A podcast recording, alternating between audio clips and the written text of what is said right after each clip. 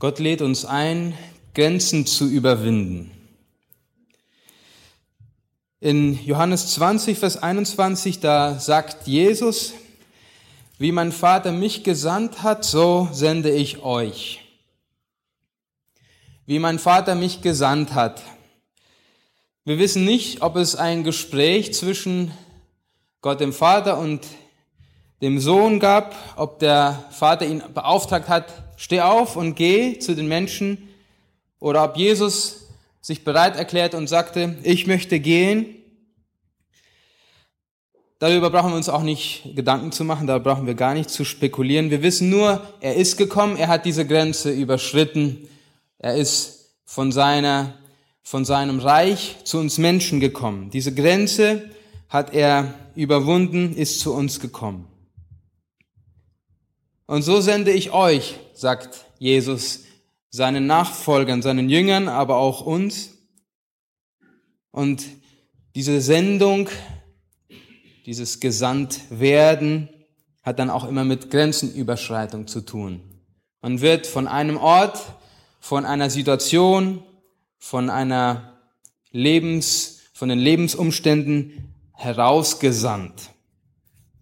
Das kann ganz unterschiedlich aussehen, das kann ganz unterschiedliche Aspekte annehmen, aber es bedeutet immer irgendwo eine gewisse Grenze zu überqueren, Mut, Glauben zu haben, dieses zu tun, etwas Unbekanntes, etwas Neues zu erreichen, vielleicht sogar Vorurteile oder Tabus zu überwinden.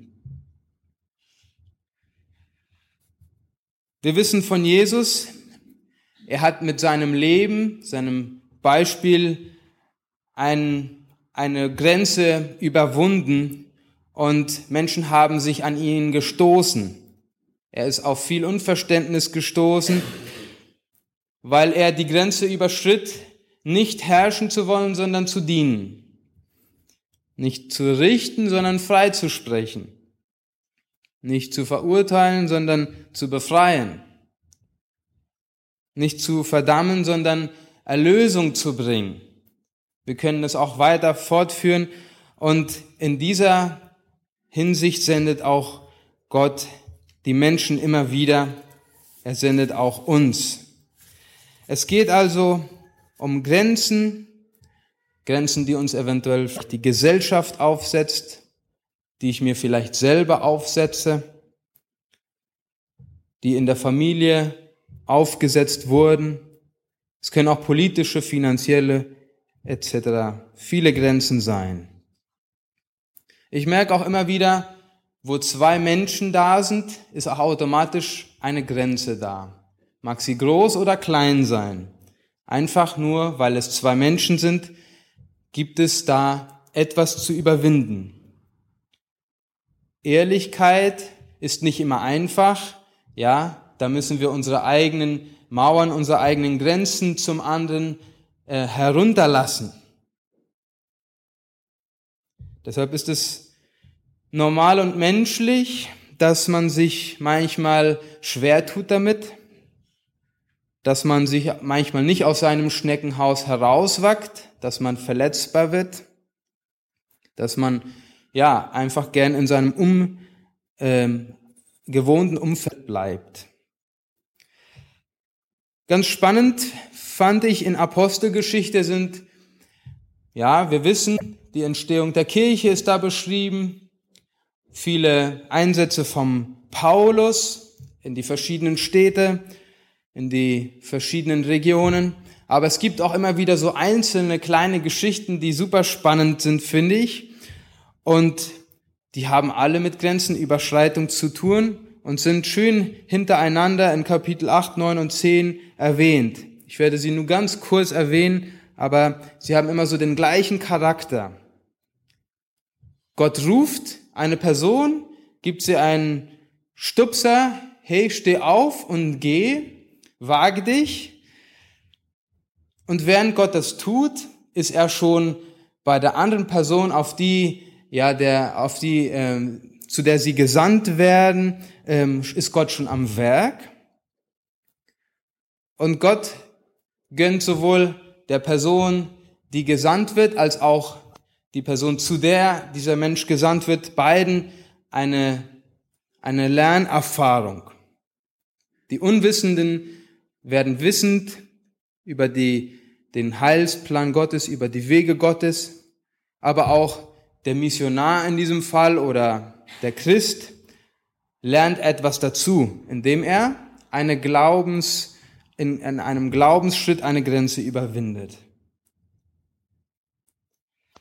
In Kapitel 8 ist der Philippus, der wird erwähnt, da wird erwähnt, dass er in einer erfolgreichen Missionsarbeit ist, Gemeindeaufbauarbeit ist in Samarien, also kein leichtes Pflaster, da ist er erfolgreich unterwegs.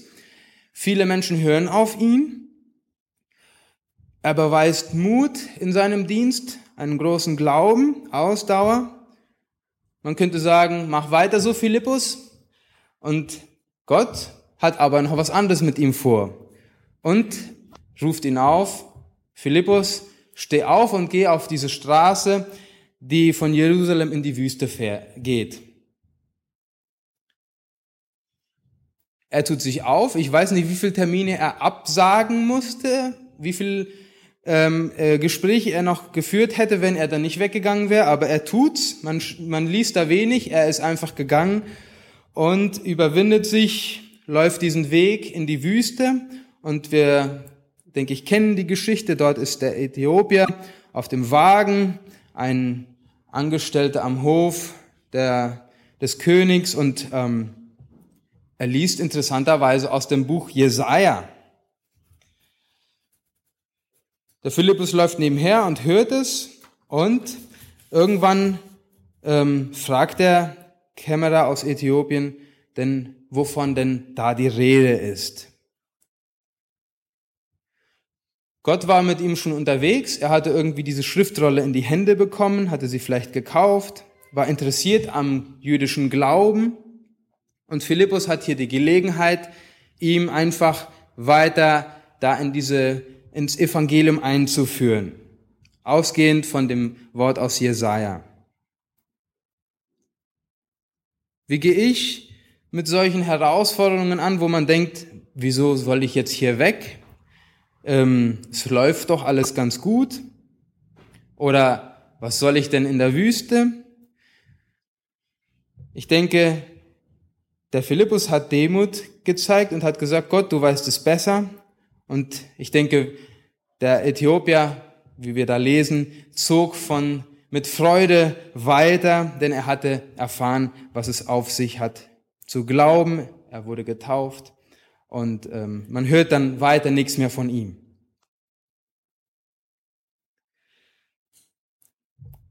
Nächste Szene, Hananias. Über, äh, über ihn wissen wir nicht viel, außer dass er auch ein Nachfolger Jesu war. Also denke ich auch nicht, dass er irgendwie ja, faul rumgesessen hat, sondern er war ein aktiver Diener Gottes.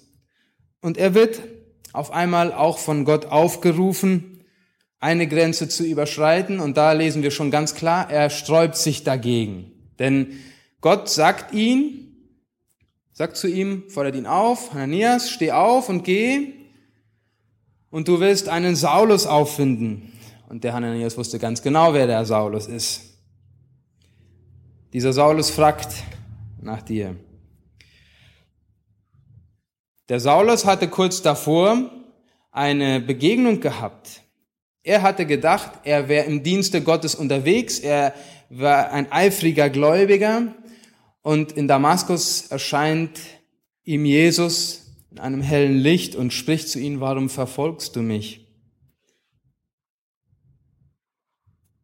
Paulus, zu dem Zeitpunkt noch Saulus, ist geschockt alles wird oft über den Haufen geworfen, was er geglaubt und was er, wofür er gelebt hatte. Einige Tage bleibt er blind, ähm, ja, nachdenklich dort.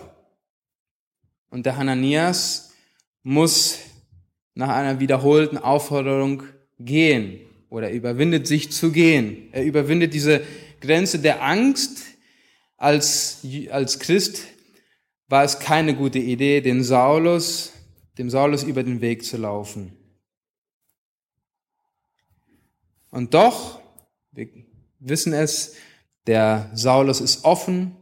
Er ist, ja, ähm, nachdenklich geworden und der Hananias kann ihn erklären, wo, was, was passiert ist.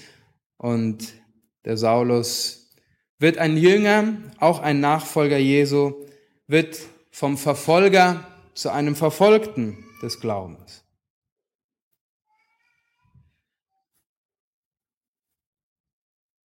Noch eine dritte Geschichte, Kapitel 10. Dort ist Petrus in Lyda erfolgreich unterwegs als Missionar. Heilungen passieren, sogar Tote werden aufgeweckt. Viele Menschen staunen über Gottes Macht und, ein, und über seine Wirkung. Und dann steht dort, dass der Petrus noch eine Weile dort blieb, in dieser Umgebung. Interessant, er blieb noch eine Weile. Normal, ich denke, waren viel Not dort und er dachte, er hätte noch dort zu bleiben. Und auch der Petrus, dem mutet auch Gott noch etwas zu. Eine Grenze zu überschreiten. Währenddessen ist der Cornelius, ein für jüdische Verhältnisse, aber auch für mennonitische Verhältnisse kein, kein, der keinen guten Beruf ausübt. Er war, ja, er war Offizier und das noch bei den Römern. Doch wer hätte es vermutet, dieser Cornelius ist ein gottesfürchtiger Mensch. Er hilft den Armen, er betet und es erscheint ihm ein Engel und sagt, Gott hat deine Gebete erhört. Geh und lass nach Petrus rufen. Der Cornelius glaubt sofort, erklärt es seinen Angestellten, die laufen sofort los. Der Petrus wieder auf der anderen Seite hat sich einen Vormittag Zeit genommen, um, ja, wir, nennen es die, eine stille Zeit zu nehmen. Er, er betet auf einem, auf dem Flachdach des Hauses, wo er dort ähm, zu der Zeit wohnte. Und er hat eine Vision. Kurz ein, in seiner Vision sieht er ein Tuch herab gelassen vom, vom Himmel. Da sind ganz komische Tiere drin, die er als Mann, als Jude nicht essen durfte. Und die Stimme, die zu ihm spricht, sagt, nimm und iss. Das passiert dreimal. Und Petrus, das war natürlich eine sehr, sehr große Grenze, sagte jedes Mal, nein, das habe ich noch nie getan. Vielleicht sagen wir das auch ab und zu, nein, das habe ich noch nie getan. Wieso, wieso sollte ich es jetzt tun? Während er noch nachdenkt über diese Vision, die er hat, klopft es schon unten an der Tür und die Männer aus Lydda sind da, die ihn dann mitnehmen möchten zum Cornelius. Und die Stimme sagt, geh mit ihnen, denn das ist mein Wille, dass du mit ihnen gehst. Ich weiß nicht, was erwarten wir uns von unserer stillen Zeit, so genau Aufträge wie bei Petrus hatte er natürlich auch nicht jedes Mal. Aber Offenheit für Neues. Wissen wir nicht schon im Voraus, was Gott von uns möchte? Oder sind wir da auch noch neugierig oder gespannt, eventuell, ja, neue Aspekte von ihm kennenzulernen? Es war eine Grenze. Es war nicht nur spannend, er hat sicherlich damit zu kämpfen, doch er geht diese paar Tage zu Fuß zum Cornelius, nimmt auch noch einige Brüder, Glaubensbrüder mit sich und hat eine Zeit, um darüber nachzudenken.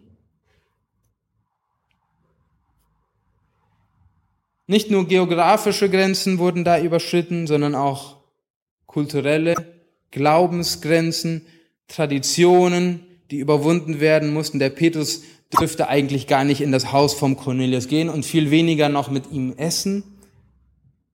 Doch er wurde von Gott auch vorbereitet, das dann doch zu tun. Viele Menschen überwinden Grenzen im negativen Sinn, haben wir schon gehört. Sie denken es besser zu wissen und übertreten Grenzen. Andere scheuen sich davor, Grenzen zu überschreiten, wo es Grenzen zu überschreiten gäbe.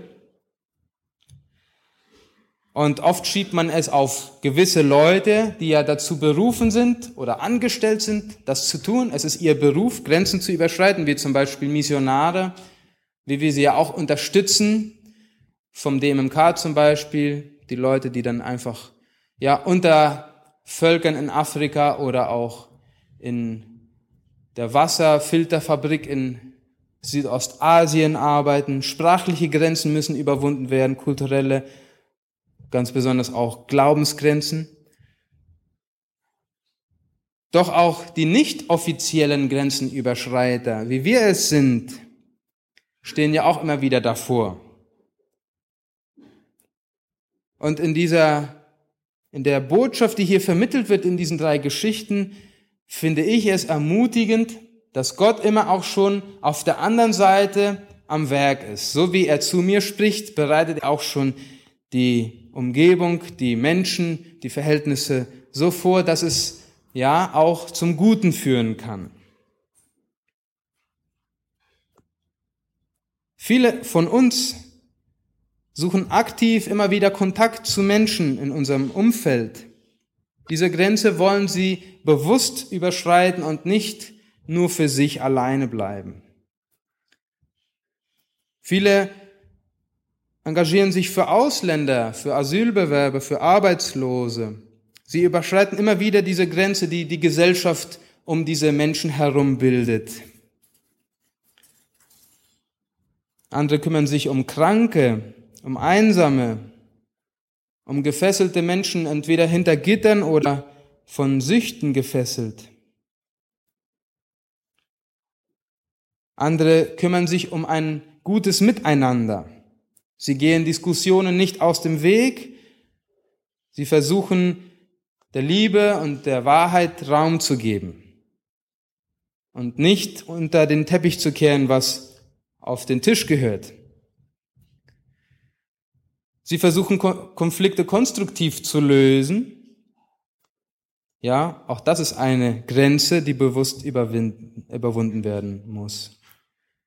Vieles kann man nennen, Vorurteile, Traditionen, Tabus, immer wieder auch Grenzen. Auch vielleicht bei jüngeren Leuten, die dann auch eventuell mit anderen darüber, dafür dann Probleme bekommen, die es nicht so sehen. Sehe aber auch immer wieder, dass es Unversöhnlichkeit als Grenze gibt, wo Menschen sagen, die Grenze werde ich nicht überschreiten.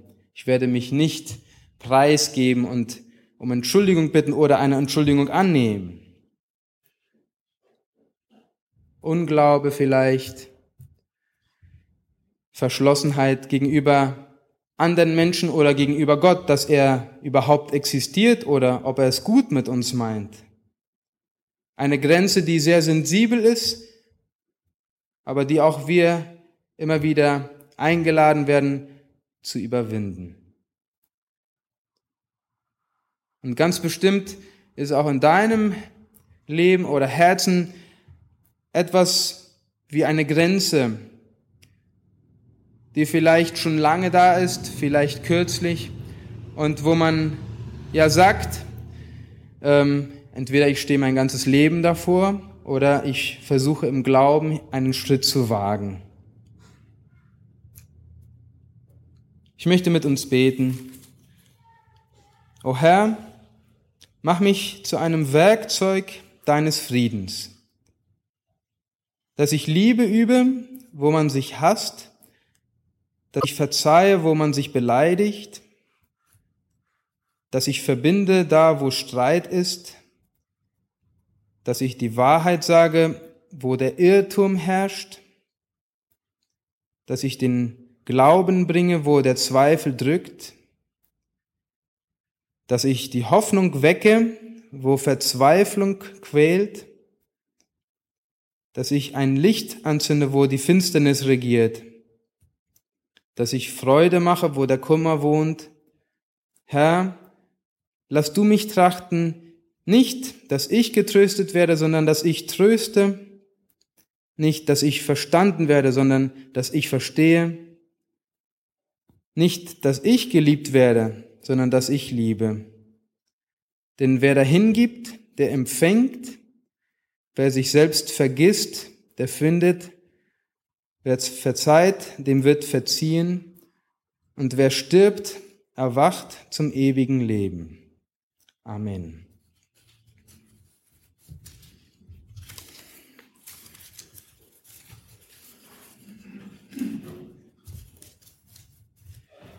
Wir singen ein nächstes Lied. Auch das ist neu.